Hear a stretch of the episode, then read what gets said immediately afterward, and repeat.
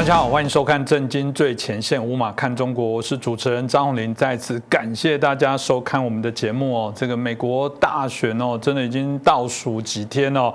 嗯，非常的紧张刺激哦，因为我想美国毕竟作为一个全世界非常重要的国家哦，他们的选举结果一定是全球各个国家所有人所瞩目哦。当然，因为美中台三方的这些关系哦，啊，美国的总统啊是谁？呃，他未来的政策会如何哦？这都会牵动啊台湾整个政治经济相对应的一些发展。这是为什么台湾的民众相对起来对于美国大选的一个结果的关注会更大。当然，我们看到了，不管是过去我们看到每次在这种重大选举哦，因为我们啊前面有很多来宾也提到过，嗯，中国是最善用用你的制度来解决你的问题，善用你的方法哦来打击你哦。那这个部分大家就提到了，过往也有过一些在选举过程当中的一些扰乱干扰。当，这次川普在后来带动整个对于啊中共政权的担忧跟反制哦啊，也引起了许多的一些讨论。所以有人说啊，这个对抗基本上是一个所谓的威权跟自由民主体制的一个对抗哦，在整个选举的过程当中，到底会不会有产生什么样的一个变化影响？我想都值得我们好好来关注哦。那我们今天很开心邀请到两位啊来宾哦，好好的帮我们来解读哦。首先我们邀请到的是我们前国大代表我们黄鹏孝老师，嗯，大家好。再来是我们的财经专家，也是我们节目很多次都来做很精辟的分析，我们的吴家宏老师。啊，主持人好，彭笑大哥好，各位观众大家好。是一开始我想我们就请教一下彭笑大哥哦。其实这一次的电油门的事件哦，看起来后续就有一些延烧。嗯，电油门好熟悉的名称，事实上在四年前哦，希拉蕊选举也有这种电油门的部分。显然这个网络科技的发达哦，啊，有许多的秘密还是藏不住哦。那当我们看到这里面当然有许多啊，包含我们看到的这种所谓的情色的影片啊，或者看到有可呃有许多可能是在道德上的瑕疵。啊，有的可能是自己利益的部分，更严重的有没有结构性的处理的啊，造成的我们觉得是在集体的这种贪污跟贪腐哦，这当然都会牵动到啊民众在投票的相关的一些意愿哦。那当然他也会啊考考验民众在看到这一个啊被影射的候选人他的啊危机处理的能力，因为危机处理的能力当然也是治国能力的其中一个部分哦。中共的确哦啊过去啊以我们在台湾的经验来讲，真的是。你这个贪财的，就想办法为你钱；你贪色的，就想办法用色诱的一些方式来处理。它用在其他国家看来也是如此哦。彭江大哥，你怎么看这件事情呢？是在这个网络的时代里面，凡走过必留下痕迹。是啊，不过呢，我们从这个事情也看出来说，虽然事件一开始的时候，这个 Twitter 或者说是 Facebook 都企图要封锁这个消息。但是毕竟，所谓的言论自由，不是说你拥有这个工具的这样的一个呃企业就能够把它遮断的，啊，就能够左右的啊。基本上，这个你不能够让公器私用，还是要让这一切暴露在网络的阳光底下。嗯。但是，当然，这个也让美国的选民多了一项的思考啊。那么让他们可以看到，呃，更多的不同面相来评断说，这位先生是不是适合担任美国的领导人？当然，这个即将投票了啊，大家都很关心最后的结果会怎么样。我想，对于中共来讲，他他还是最全球最关心美国大选的国家之一啊。当然，以他的立场，如果拜登能够赢的话，那不是是中了乐透啊，不过呢，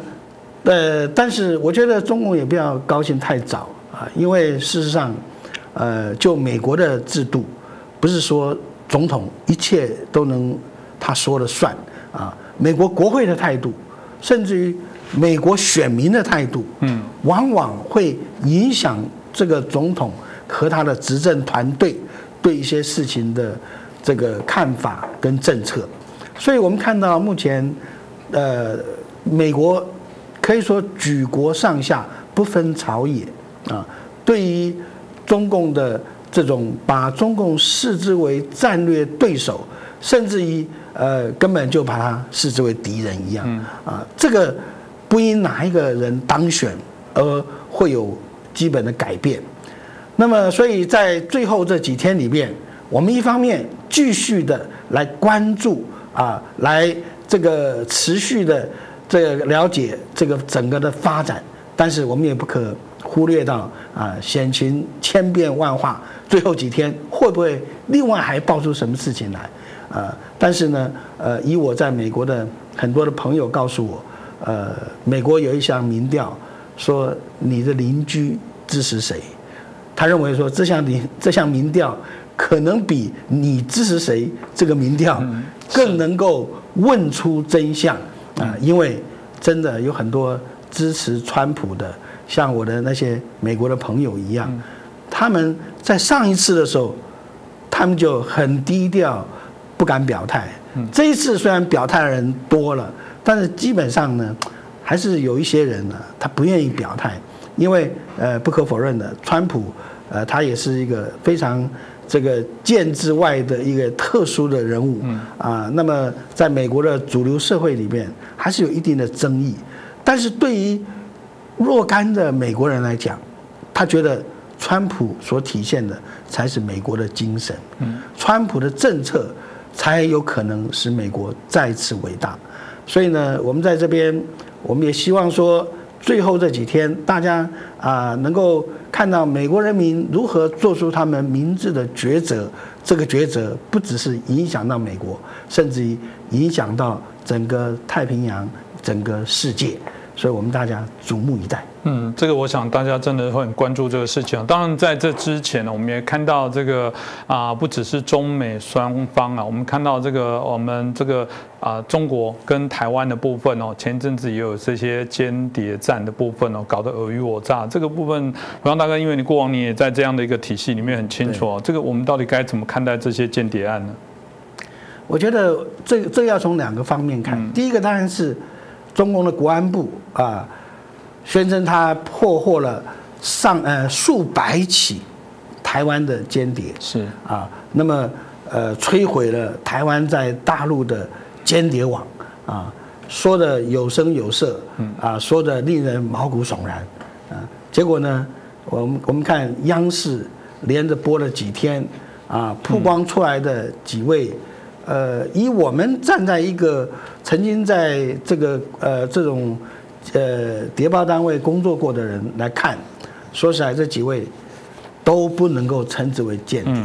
我想中共自己也很清楚嘛，这哪是间谍呢？对不对？所以说，这个基本上，当然他第一个呃，国安单位因为五中全会嘛，嗯，所以他也要做业绩啊，嗯，啊，因为这个美国。呃，在美国有很多的这个中共的间谍人员，嗯，被美国锁定，被美国破获，甚至于正在诉讼当中。所以在这种状况之下，这个呃，大陆的国安部又连续有三位副部长是先后落马，嗯，可以说气氛非常的低迷。大家认为这个国安部到底怎么回事啊？成为天下第一危险部啊？这个所以。呃，他现在需要业业绩，那么我们看到的这些人，基本上都是长期的往来两岸，啊，他们因为长期往来两岸，所以往往忽略了中共的可怕的那一面，以为说啊，中共就是呃，就是普通啊，也没人管你啊啊，好像是啊，你你来去自由，但是事实上。在暗中，他对于啊所谓的交流的这些所谓，不管你是学者、专家或什么，他都是基本上都打一个问号的。嗯啊，那么呃，他也会不断的收集你相关的一些资讯。那这些资讯呢，都是备而不用的。哪天他要用的时候，他随便掏出一条来，就足以让你锒铛入狱啊！而且呢，不是入狱啊，你们看。啊，我们看这个，他们先后出事，有的一年多了，有的甚至两年多了。按照我们在台湾或者是民主国家的这种呃司法体系的话，早该移送到这个法院啊，由检察官来提起公诉，然后由法院来决定他的刑期跟罪行。但是呢，我们看在中共体制里面，一两年了，你看他穿的还是叫做是国安看，换言之，他们还拘留在中共国安部的看守所里面，这个在一个民主法治社会里面是完全不可能发生的。嗯，但是今天呃，中共的中央电视台就这么大咧咧的啊，就这么呃视为理所当然的，嗯，让他们穿着这样的国安看的囚服，嗯，亮相了。呃，当然这里面也让我们看到说，呃，事实上在中共的这个所谓的法律的体制之下，党大于法，啊，然后这个完全没有所谓的罪行法定，就是我们一般我们的呃自由民主社会的一些基本的法律的原则，在大陆不存在的，它不是罪行法定，它是罪行党定，嗯，所以说这个这让我呃很多。真正了解中共人知道说，中共事实上就这么一个连他们自己的高干都没有安全感的这么一个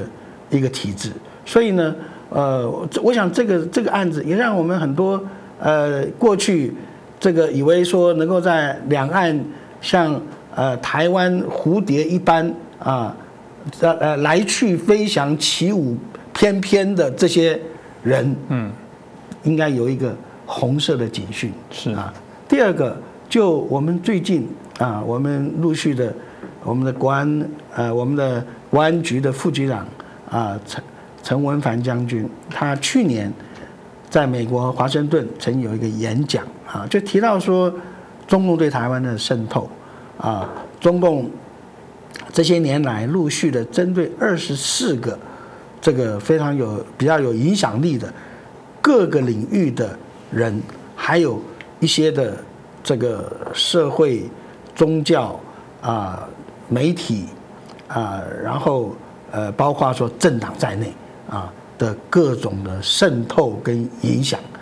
啊。那么，当然这个虽然是去年所在美国做的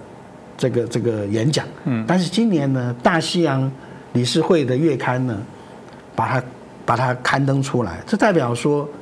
虽然经过了将近一年的时间，但是美国也深深的感受到陈副局长的这份报告是有相当的这个参考价值。当然，呃，更更让我们觉得不可思议的是，呃，前段时间军情局爆发出有三位退休的这个高级的军情这个人员。居然牵涉到了共谍案里面，啊，那么怎么会是这样子呢？啊，尤其其中一位呃岳将军啊，他曾经在北京潜伏了两年，啊，然后在这个军情局的香港站担任站站长有相当一段时间，后来又担任了军情五处的处长，这么一位资深的情报工作人员，而且都在第一线。是打拼的人为什么会晚节不保啊？当然，目前这个啊还在审理当中啊。如果是真的是牵涉到的话，那真的晚节不保。嗯，怎么会这样子呢？啊，所以在这里面，我们看他的呃跟中共的国安人员接触时间都在二零一三到二零一七年之间。换言之，就是在马英九总统任内，特别是在他第二任的时候。所以，呃，为什么会这样子？因为我们知道，大家回顾一下，马英九总统任内，他有一项，呃，我们大家耳熟能详的所谓外交修兵，但是我们深入了解，发现说他不止外交修兵，他还情报修兵，啊，从马英九总统担任总统以后，我们就停止了对大陆的情报派遣，所以，我我们一方面可以说。呃，中共破获的所谓的数百起间谍案，根本就是假的，因为我们已经好长一段时间没有派遣了。嗯。第二个啊，那不但为什么没有派遣啊，而且呢，这个一再的啊，营造一个海峡两岸关系和缓啊，甚至于说这个两岸一家亲的这种气氛，使得说我们的国安人员、我们的情报人员跟大陆的国安跟情他的情报单位啊，产生了一个莫名其妙的一种这个呃特殊的一种一种呃一一种关系啊，甚至于说还呃谈到什么换俘啊之类的一些的问题，所以这样子才会使得我们一些的在情报界的呃前前辈们松懈了敌我意志，嗯，混淆了。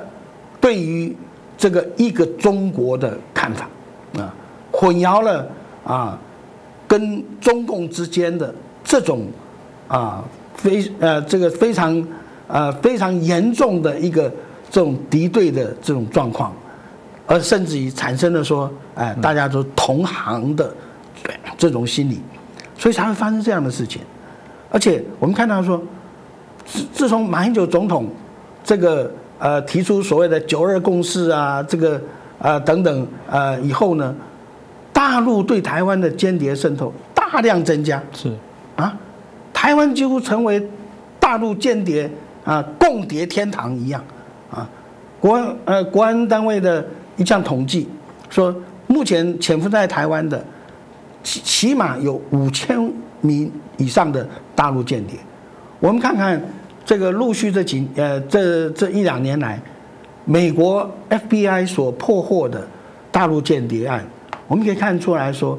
这个我们国安单位的这项的估计绝对不是空穴来风，甚至于在我们的日常，我们看到有所谓的红媒铺天盖地啊啊，来进行所谓的认知战啊，运用不不断的释放一些讯息，第一个。造成我们台湾人民对于两岸关系的紧张，对于所谓中共武统的恐惧啊，甚至于马英九还带风向说首战即终战，这个坦白讲，这都是在企图营造一个我们台湾人民对大陆的一个啊错误的认知。是，幸亏我们大家这个明智大开啊，我们大家都有非常健全的判断力。嗯。OK，我想这个部分哦，彭笑哥呃老师刚刚提到的这个部分呢，我想值得我们来醒思啊。因为特别他提到在马总统任内的时候，嗯，这种修兵的部分来讲，如果造成这个敌我意识的这些混淆，显然他的确是一个非常重要渗透的时候哦。我想美国就面临这样的问题啊。如果现在美国的总统候选人对于所谓的真的对国家威胁来分不太清楚啊，所使用的方式手段也不同，自然美国民众要好好。去想一想，所以这一次电油门的这些事件，我觉得就是一个检视对国家忠诚度的问题。今天到底川普或拜登，谁对于自己的国家有可能是最容易出卖自己国家利益，为了自己愿意出卖国家的部分？对于民众来说，原来你私底下是怎样的人，或你的家族是怎样的人，自然就会成为他们啊重要的选择。所以无怪乎川普说，嗯，这是一部来自于地狱的电脑哦，啊，突然这个啊出现然后里面。揭露了许多这个拜登不为人知，他们整个家族不为人知的一些秘密哦。这个标老师你怎么看待这个电邮门的部分？后续真的会产生那么重大的一些影响吗？或者老实讲，这个发酵或者大家已经抵定？其实台湾人也很有选举的经验啊。有时候那个壁垒分明的百分之三十趴，你在发生什么事情，他都不会改变。那当然说不，他可能对中间选民可能的判断会有偏移的作用。嗯，老师怎么看？这个所谓十月惊奇，就是在选举前两三个礼拜，以至以至于到选举前的两三天，啊，抛出一些震撼性的消息，企图来影响选民的判断跟选择，啊，这种事情我们台湾很有经验。是有的事情是有的事事情是到选前的前一天。那就是三一九那个两颗子弹哈。那连胜文那时候造势那个也是一样，都是被开枪的。就是选前的一天，对，而且是股市收盘后啊，被影响行情，然后呢，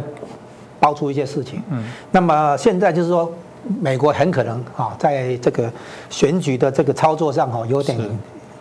在选前来刻意做。那现在我们看出来，这个电脑里面哈，现在电脑有三台。第一台就是这个所谓德拉瓦州这个电脑修维修理店哈，维电脑店的这个电脑，现在查起来应该是亨特拜登本人送来的，嗯，但是呢，他喝醉，他想不起来是送到哪一家店，是，听说是这样子，然后就是或者或呃，有人说是他忘了去拿回来，但是应该不是，应该是他我不晓得是到哪一家去，嗯，然后他打电话到可能的维修店里面去问，然后呢？这个店主当时大概在外面，他说他要回去查一查才知道这样子，然后事情他回去查一查，才发现里面的材料很惊人哈，这是这样子。那这是第一台电脑，就是德拉瓦州这个电脑维修店，这是拜诶亨特拜登本人送去的样子。怎么看呢？因为那个签收条子里面是亨特的签名，是好。第一个，第二个呢，乌克兰那边。有一台电脑，嗯，就是说，因为这个事情呢，跟乌克兰那边的这个，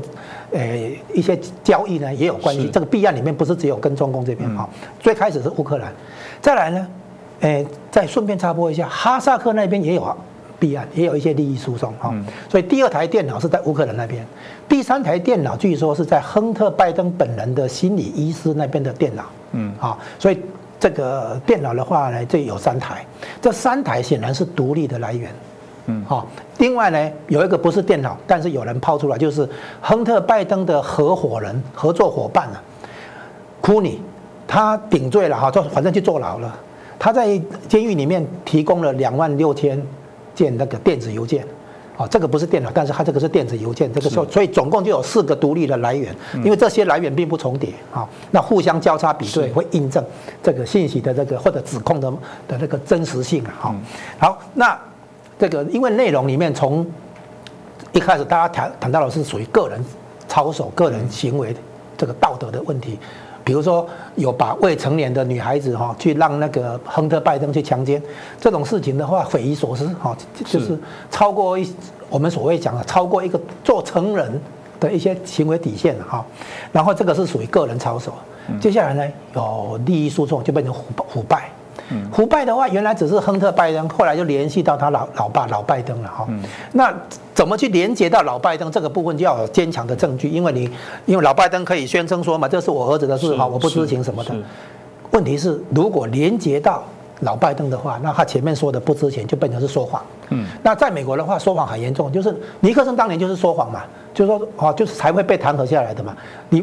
另外一个情况就是你妨碍司法调查。就在美国也是重罪哈，你妨碍司法调查的话，也是会被这个弹劾下来。是，所以呢，现在我们看出来，中共的这些电电脑里面的资料，嗯，啊，一直到利益输送，到变成那个国家安全问题，因为中共可以透过红色渗透来收买美国的重要这个政治人物，包括总统候选人，啊，那当然这个顺这个时候还引出来，啊，你刚才提到这个媒体，这个脸书跟推特。等于是压下这个新闻，不让你去那个转发那个《纽约邮报》的那个第一条、第二条等等等那个报道、那个新闻报道。然后呢，这个问题他问题是，他变成说你在审查新闻吗？他说这个新闻的真实性有问题啊，所以他不让你去转转发。那问题是你这样这样子等于在审查言论哦。嗯。这个对美国的言论自由来讲是一个严重的宪法问题哈。那当然我们事后知道。那个脸书跟推特的主管是民主党人啊，所以嘿，他等于是用他的政党立场介入这个言论自由、新闻自由的这个部分。再来一个问题就是啊，这个德拉瓦州这个电脑店的电脑是很早就已经送到 FBI 去了，FBI 等于吃案，嗯，没有调查，那怎么回事？后来发现管事的那个 FBI 的主管也也是民主党人啊。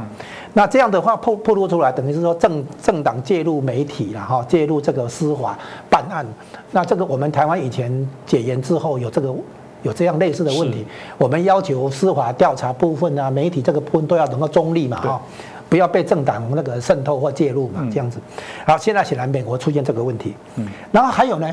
听说啊，那里面的那个资料还有一个人，曾曾经主导过美中贸易谈判的。就是财政部长梅鲁钦，嗯，听说他也有一些这个色情的影片被录下来。是，那这里就可以看出来，中共把每一个美国来客的话给他招待，然后呢偷偷拍下来，作为以后的这个啊那个勒索恫吓的这个材料。那其实财政部长梅鲁钦被列为鸽派，哦，他是他是贸易谈判的第一轮的，嗯，哦，他跟谁呢？他跟那个经济顾问库德洛两个是鸽派先上场，鸽派到。二零一八年十二月一号，阿根廷川习会的时候就没办法了。川普当着习近平的面说，接下来的谈判由贸易谈判代表是赖海哲来主导，还有呢那个贸易办公室主任那个纳瓦罗这两个鹰派来主导。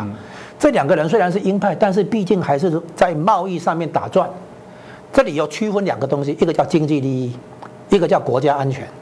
美国去对付华为，理由是国家安全，所以要那个欧洲国家配合啊，这是国家安全问题。那一开始的时候，政治人物可能是什么牺牲国家安全，那个利益是进到自己口袋啊，受伤了是整体的利益，得到了好处是个人的利益，所以他们政治人物可能到时候抗拒不了诱惑。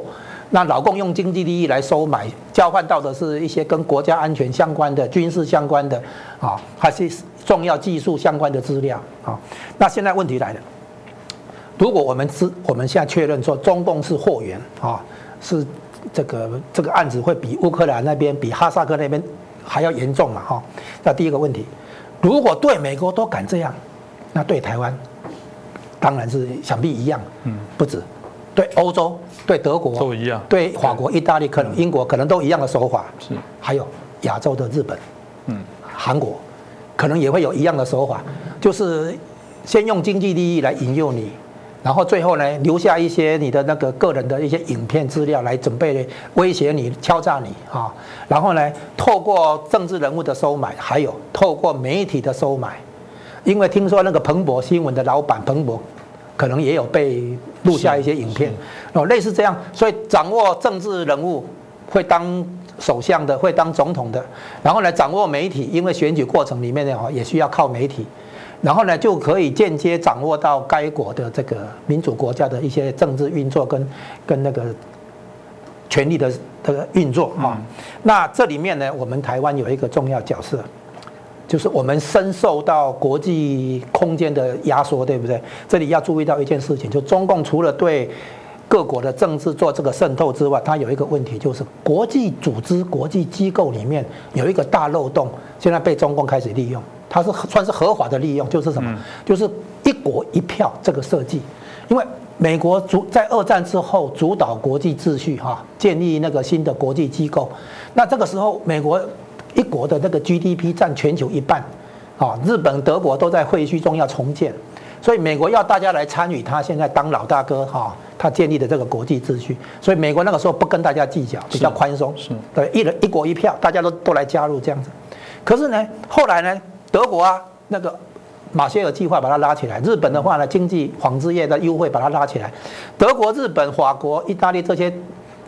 那个二战之后的重建啊，那个实现了以后，这些国家不会跟美国来唱反调或者来找麻烦。嗯，这些国家顶多跟美国做经济上的竞争，是啊，市场的竞争顶多是这样。嗯，他不会在一些国呃国际政治方面呢来跟美国那个唱反调。所以呢，这个漏洞没有去利用，一直到中共崛起。中共崛起以后一看，哎，一国一票，对不对？他就在那个国际上哈撒钱收买这个贫穷国家。贫穷国家的话，要么人口少，要么那国国呃国民生产、国民所得很很很差。你撒一点钱的话，那个政治人物难以难以抗拒嘛哈，就开始站队中共这边。于是，在国际组织里面，中共就了有很多票。然后呢，他怎样？他把自己人送去当主席、副主席或者秘书长、副秘书长。像那个世界卫生组织谭德赛哈，就是被中共掌握的人。所以中共呢，这个红这个红色渗透呢，并不是只有针对个别国家，它也针对国际机构、国际秩序。嗯。所以呢，是中共崛起之后才开始利利用了、开发利用了这个美国在设计国际秩序的时候、国际机构的时候的这个漏洞。其实大国跟小国在国际政治的分量跟影响力当然不一样，怎么可以一？一国一票，嗯，像美国的五十个州里面，如果给他五十票也也不过分，因为美国的实力实在国际影响力很超很超过其他国家，结果也是一国一票，所以这个国际机构的漏洞现在被美被中共利用，嗯，所以中共才会在很多国际机构里面去打压台湾啊，比如说我们要加入世界卫生组织也也很合理啊，他他把你那个挡下来，甚至于还给你羞辱，是。啊，那其他国际组织都一样，所以美国现在发现这个问题很严重，美国要。重新主导国际秩序跟建立国际机构，所以他现在的一个做法是现在是退出世界卫生组织，嗯，并不是他不管世界卫生议题，而是可能成立新的国际卫生组织，啊，然后规定讯资讯透明的国家才可以，啊，就是民主国家才可以加进来，非民主国家不能加进来，所以台湾可以进去，然后中共不能进来，嗯，那这个模式以后会用到世界贸易组织。啊，就是市场经济体才可以加进来，非市场经济体不能再加入世界贸易组织。那台湾可以加进去，中共就不能加进来。那这个模式应用到接下来接下来是哪里呢？就是联合国啊。然后呢，另外两个国呃国际机构呢，国际货币基金是按照出资比例，那个是美国可以控制，那就合理，谁出的钱多，谁的投票权多。是啊。另外一个是世界银行，这两个国际机构的话，分别由美国跟欧洲来轮流掌掌控哈。这样世界银行哎，世界银行。哎，像国币国哎，国际货币基金目前是那个那个法国那个以前当过财政部长的那个啊来掌管的，就是然后呢，那个世界银行啊这些国际金融机构的话，可能有出资比例的这个问题。那所以呢，那个没有出资比例，那一国一票的话，这个部分就是让联合国这个机构都都会，美国都要来想办法来帮来改变了哈，改变这个游戏规则啊。所以你我们可以看出来，所以台湾现在要做一件事。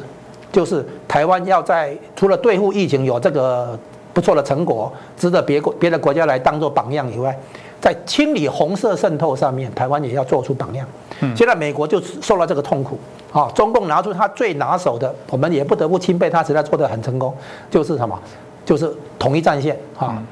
这个这个渗透啊，然后呢，用用你的游戏规则来跟你玩啊！你不是民主自由吗？对不对？哈，他就像你刚刚说的，所以呢，台湾要。看到美国现在吃受到疫情的那个痛苦，受到那个红色渗透的痛苦，台湾可以提供一些榜样解决方案，啊，然后呢，也也肯定了自己的价值，是啊，所以呢，我们现在看到这个中共的这个来自地狱的电脑，啊，它现在引申出来的问题，不只是拜登家族的腐败。啊，也涉及到媒体是不是可以审查新闻、审查言论，也包括司法机构是不是吃案啊，也包括国际机构里面是不是能够接受这样的红色渗透。这个问题是全方位的哈，这不是一个单独的哈。嗯，这个我想也值得大家来关注了，因为呃，川普的问题，当我想一定都有啊。这个在各国的一样，政治人物不会完美啊，毕竟又不是神，神有时候也会犯错。从这角度来讲，呃，拜登显然现在接受的许多道德上的考验哦，目前也不断的在浮现。当川普过往也有过这样的一些状况哦，那嗯，这个势均力敌的一个拉扯之下，我想当没有到最后的结果都不会了解哦。不过特别的部分是，虽然川普称这个拜登是史上最糟糕的总统哦，也认为他啊质疑他许多道德操守这些问题哦，台湾还是支持这个川普最多。有人说这个台湾会不会押错宝？这会不会产生后续的这些负面的？可能在选举结果万一哦不是川普当选之后，会不会台湾会被美国这个新当选的总统来报复哦？会吗？会有这么严重吗？怎么办？就是刚刚江老师也讲那么多，看起来这个拜登有许许多的问题，对于中共啊倾斜的部分，没有站在这个自由民主的这些价值来做一些捍卫。那到底台湾有没有押错宝？哎，台湾的押错宝问题应该是假议题。嗯啊，我现在先解释一下民调的问题。民调哈，以美国为例，因为我们已经知道一九四八年那个民调哈，说杜鲁门输嘛，杜威赢嘛，啊，最后发现不对。然后盖洛普这个民调机构很有声望嘛，他就去研究到底什么地方出问题，答案是抽样误差。好，我现在第一个民调的第一个问题是抽样误差，就是说，诶，社会底层的这种选民呢，他通常在外面奔波工作，啊，摆摊讨生活，他不会在家里去接到你的电话，民调电话，所以这个叫做抽样误差，就是某些族群的选民不容易被民调抽样到。好，第二个，就算被抽样到，他也没有实话实说。他可能是川普的支持者，他不愿意讲出来，所以他他可能就变成说隐隐性的选民。这第二个问题，他没有实话实说。第三个，就算被抽样到了，就算他也实话实说了，但问题是，他未必真的去现场投票。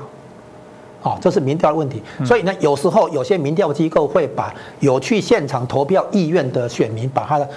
诶，只只收为这种样本，其他的就就把它全数给他低，还是甚至于刷掉哈。这是有三个这。有这样的三个问题，然后第四个大问题是什么？听说川普的选民接到接到民调电话以后，嗯，很愤怒嘛，哈，摔电话，是，就是拒答，是。那你如果抽样是两千个样本，照理说民调机构要同时公布它的拒答率是多少？就是有，比如说拒答率可能是两百个、三百个，是。那这个拒答率通常是川普的支持者，嗯，那估计哈。合理的估计是说，这个拒答率啊，在每一个每一次的抽样里面，大概是百分之十起跳，是。有时候可以高到百分之二十。换句话说，民调里面的拜登的领先幅度，先扣十 percent 再说，百分之十先扣掉再说，因为民调的过程中有很多川普的支持者巨大，好，那如果你扣掉百分之十的话，你会发现，当拜登的领先幅度只是个位数的话，其实他是输掉了，嗯，啊，他其实已经输掉了。好，那尤其是针对摇摆州，哈，你去看哈。那个拜登的领先幅度，就像你刚才说的，比上一次希拉里领先幅度其实还小。是是。然后这样子的话，你去说他会赢，其实有一个相当大的问号哈。这是有关民调的问题。那有关台湾这边的的支持比较倾向于支持川普，这个有分成几个几个理由。第一个哈，就地缘政治，就是说台湾原本具有这个地缘政治的价值，但是在美中和解的时候。美国去支持中共是为了要联中制苏，其实要对付后面那个苏联啊，所以呢就扶持了中共，利用了中共，在这个过程中把台湾压抑，所以这一次这个庞贝欧在七月二十三号的演讲里面就承认这一点，说哎台湾被边缘化哈，其实是美国用其他方式来跟台湾维持紧密的关系的，包括台湾关系哎台湾关系法，包括在美日安保条约里面重新界定。哦，把适用范围界定为日本周边有事地区，等于间接把台湾纳进美日安保条约的范围。美国用还有那个雷根的六个保证，哈，美国用各种方式来维持跟台湾的紧密关系。严格讲，不能算是百分之百出卖了，哈。但是呢，台湾当时心理上有受伤，事实上也受到伤害，哈。但是呢，美国对台湾的支持，就是说边缘化，但没有彻底的边缘化，哈。那这种情况呢，就变成说。美国在利用中共来牵制苏联的时候，呃，伤害到一些台湾啊的那个利益。那么这个情况呢，现在因为川普重新把中共列为战略对手，于是整个局面改过来。美国甚至于要联合俄国来制约中共啊。那台湾的地缘政治地位被川普重新认可。因为大家注意到一件事哦，就是川普打贸易战的时候，第一波客关税宣布是两千零八年的三月二十二号星期四。嗯，可根据三零一调查，对中共中国输美产品的两五百亿美元，直接扣百分之二十五关税。这一批是根据科诶针对科技产品，五百亿美元的科技产品，靠扣百分之二十五关税，这是第一波。这是三月二十二号，他前一个礼拜三月十六号，他签署台湾旅行法。换句话说，这个打贸易战跟打台湾牌，提升台湾的这个地位是同时进行的。嗯，中间的时候，国会通过国防预算，还会这个提出一个叫国防授权法案，啊，就是二零一七年、一八年、一九年都是这样，就是在国防授权法案里面增加台湾跟美国的军事关系，啊，都是一而再、再而三，啊，还有其他的相关的法案。所以，美国在打贸易战的整个过程当中，是不断的提升台湾的地位，打。打这个台湾牌，啊，所以呢，这个美美国现在对台湾在地缘政治的价值这个方面重新认可，啊，这一点的话，台湾当然会乐于支持川普政府。这第一点，第二点，台湾是支持所谓的民主、自由、法治、人权这个普世价值，是，也就是说，在意识形态上，台湾跟美国是站在一起的，所以台湾支这个支持川普的一个重要原因，就是川普用普世价值来对抗中共的这个对外扩张。举一个重要例子哈，川普在去年九月二十四号联合国大会演说的时候说，要求中共啊保护香港的民主、自由、法治、人权啊，中共如何处理香港，决定了中共在国际上的地地位啊。就是说，你如果镇压香港，等同于镇压普世价值。等同于镇压西方国家所支持的国际秩序，等同于跟西方国家正式决裂。所以呢，这个价值意识形态或价值观的问题，在美中关系里面是很重要的。那台湾因为站在普世价值这边，站在美国的这个倡导的这个普世价值这边，所以台湾人选择支持川普，这个是很自然的一个发展。再来呢，当然是基于台湾自己的国家安全。哦，国家安全考虑的话，因为主要的威胁、武力威胁来自于中共嘛。哦，那真正愿意帮台湾好一帮一帮一把的是川普政府嘛？啊，因为你看到它最近的军售都很特别，已经从防御型武器上升到攻击型武器，而且有些技术的话已转，让我们可以自己制造的飞弹可以延伸这个射程啊，甚至于那个会把死神无人机斩首行动用的这个死神无人机也准备卖台湾啊，那个潜水艇来的话卖鱼雷，鱼雷就是打那个鱼叉鱼雷然后，就是打潜水艇的，对不对？航空母舰来也是一样，用那个飞弹哈的，还有用鱼雷去去打。对不对？然后呢，这个其他的那个必要时，台湾要你让这个入侵的那个中共的海军，还是那个民用渔船、商船等等，不能过海峡中线，甚至有时候要直接在福建那边就让他不能出海，这个叫攻击型或者自卫，哈，我们叫自卫性的那个反击。像这些的话呢？这个台湾基于国家安全哈，必须要支持川普政府，因为川普政府在支持台湾，所以台湾的立场是这样：我们帮川普的忙，交换川普帮台湾的忙。是这个，我想非常重要的部分哦。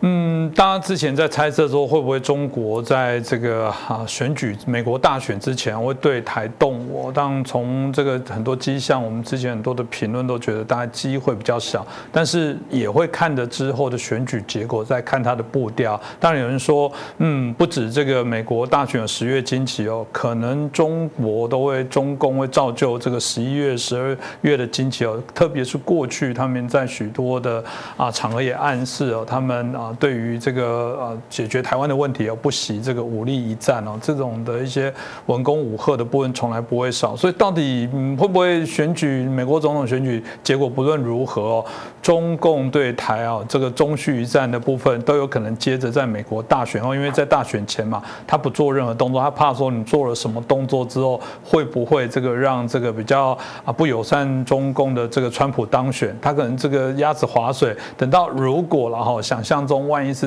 啊，这个拜登当选之后，他觉得拜登可能相对会不会有什么证据啊握在他的手上，他可能更敢来对于这个台湾的议题来做这些啊动作，甚至是用武力的部分哦。这个彭修大哥你怎么看待？会吗？会有这样的事情发生吗？嗯，我觉得往往事情呢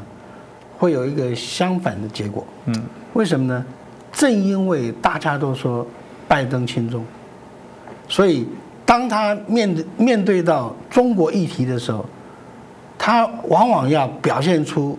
呃，比川普更为强硬。嗯，所以这就是为什么这个在美国的历史上，共和党一向是反共的，但是跟中共关系的解冻，却是在共和党的总统手上。达成，这很讽刺哦，这还蛮讽刺的。所以说，对，这就是我们易经的道理。嗯啊，所以所以这个是，呃，我我一点不担心说，这个万一拜登当选的话，中共会怎么样？啊，那么呃，第二个就是说，以目前中共对台湾的一些所谓的文攻武赫来讲，因为我我是军校毕业的，我受了很完整的军校的教育跟子参教育。所以说，我们很客观的来看，中共对台湾的在所谓的这个武力攻台的军事准备上，嗯，是远远不足的。这哪像是要打仗的样子啊？那么，但是呢，他就是借着他的所谓的大外宣，然后这个来把他的一些年度计划当中的演训。这不是演习啊，演习是跟作战一样，它有响地，有目标，有整个的一个所谓的演演习计划跟作战计划的做法完全一样，啊，甚至还有这个呃对抗的这种呃红蓝军的区隔。那么是，但是呢，我们看中共的这个，他只是把年度的演训，把它呃利用文字做一个连结，说啊发动什么样的。啊，对台的大规模的什么海空军演，最后我们内行人一看，这完全鬼扯淡，对不对？所以说，文攻大于武赫啊，那靠的是什么？呃，他靠的他的一些的所谓的大外宣，《环球时报》啊等等的这些啊，来这个提供一些的消息，让台湾内部的所谓的红媒。甚至于他的同路人，啊，作为一个扩大器，作为一个传声筒，把他们的威吓放大了，所以让我们觉得哇，好像很严重，天天都在那边啊，对我们怎么样？其实我觉得，真正对中共威胁的是美国，因为美国对中共的威胁，那就是武赫远远大于文攻。美国很少说在这个宣传上面，他也没什么外宣内宣的啊，来来来说要怎么样要怎么样，他就实实在在的演习给你看。譬如现在正在进行当中的美国、日本加上。澳洲的这样的一个呃太平洋的这个这个演习啊，这个利剑演习，这个利剑演习说实在规模之大啊，它里面的各种的演习的科目，嗯啊，真枪实弹的就演给你看，这对中共来讲是多么大的威胁，而且你看最近这段时间呢，美国在南海，甚至于在中共的东南沿海一带。所做的各种抵近的侦查，这可不是啊，不是花拳绣腿，这都是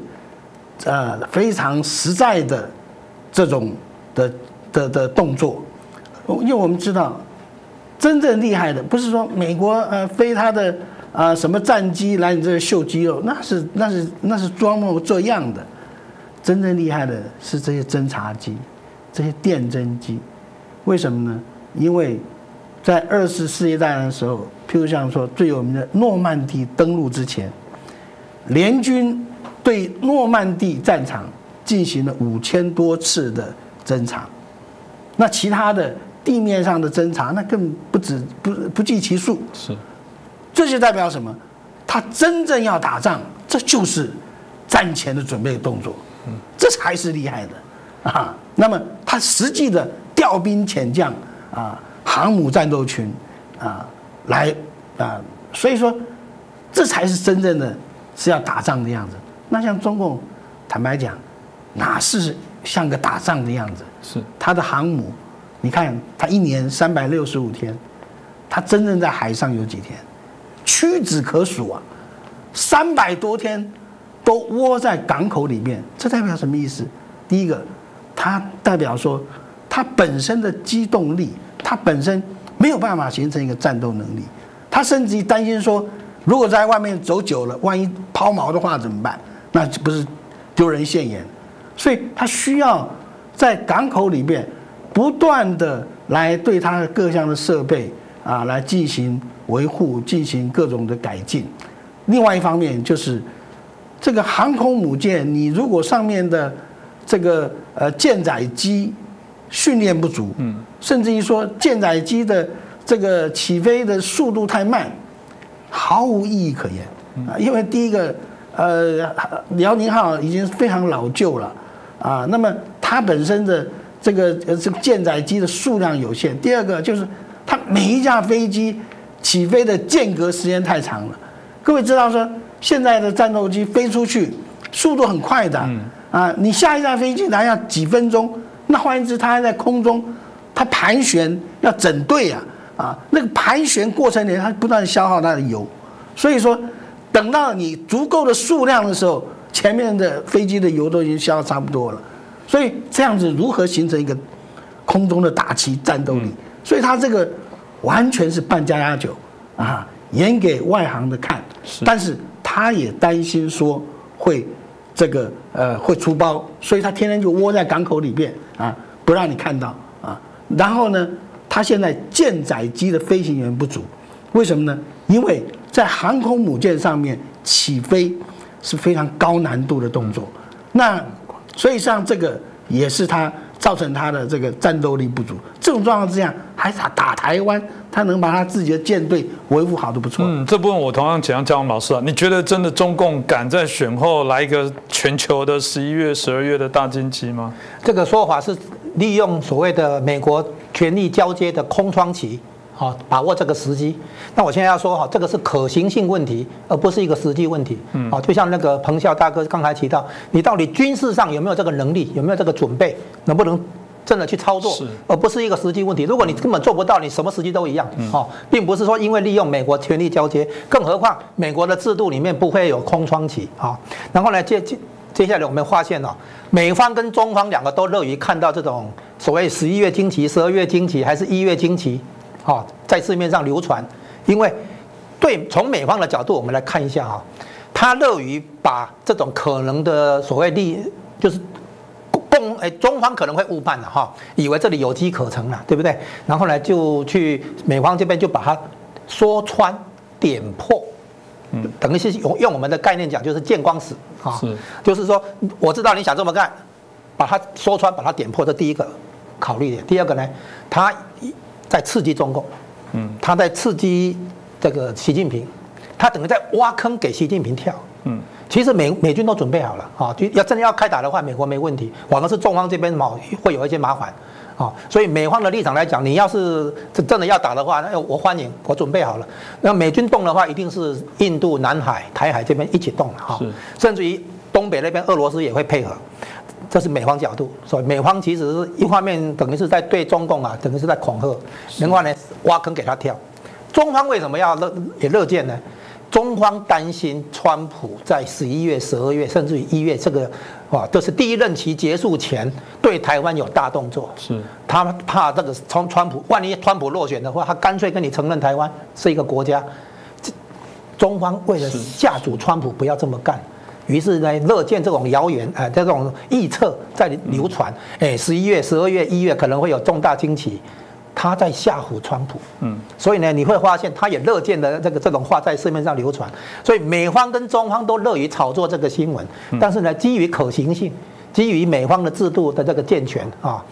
这个不可能让中共有机会去突然发动对台湾的袭击。啊，所以的这个变成说是一个假议题。是，我想这个政治就是这样尔虞我诈。有人讨厌就觉得对啊，所以我才好讨厌政治。看到你震惊，最简件赶快转开，还是看一些风花雪月的啊，一些网络笑话来的开心一点。但有人也觉得，嗯，这些尔虞我诈不就也是很多人喜欢读三国，看到这个所有的过程当中的角力。但人嘛就是如此，彼此在为自己、为国家、为自己价值的部分在做一些各种可能的一些努力哦。当然。嗯，刚刚几位老师也提到过，这个嗯也是值得好好来关注的一个原因是说，有人说这个拜登如果一直被贴上亲中，假设他当选的话，他势必得对这些事情做更强力的这个反击，证明我真的就不是这样子。你应该有身边有些朋友可能就是这样的啊状况，一被击就反而表现出另外一种态势哦。那当然，这个姜老师刚才提到过说，嗯，如果你真的敢打的话，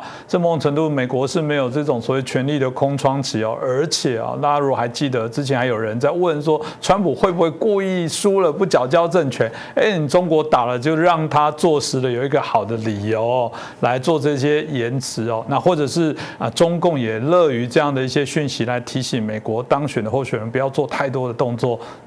Who knows 哦，这是值得我们来关注啊，来来了解一下。不过我就想起这个蔡英文总统哦，这个。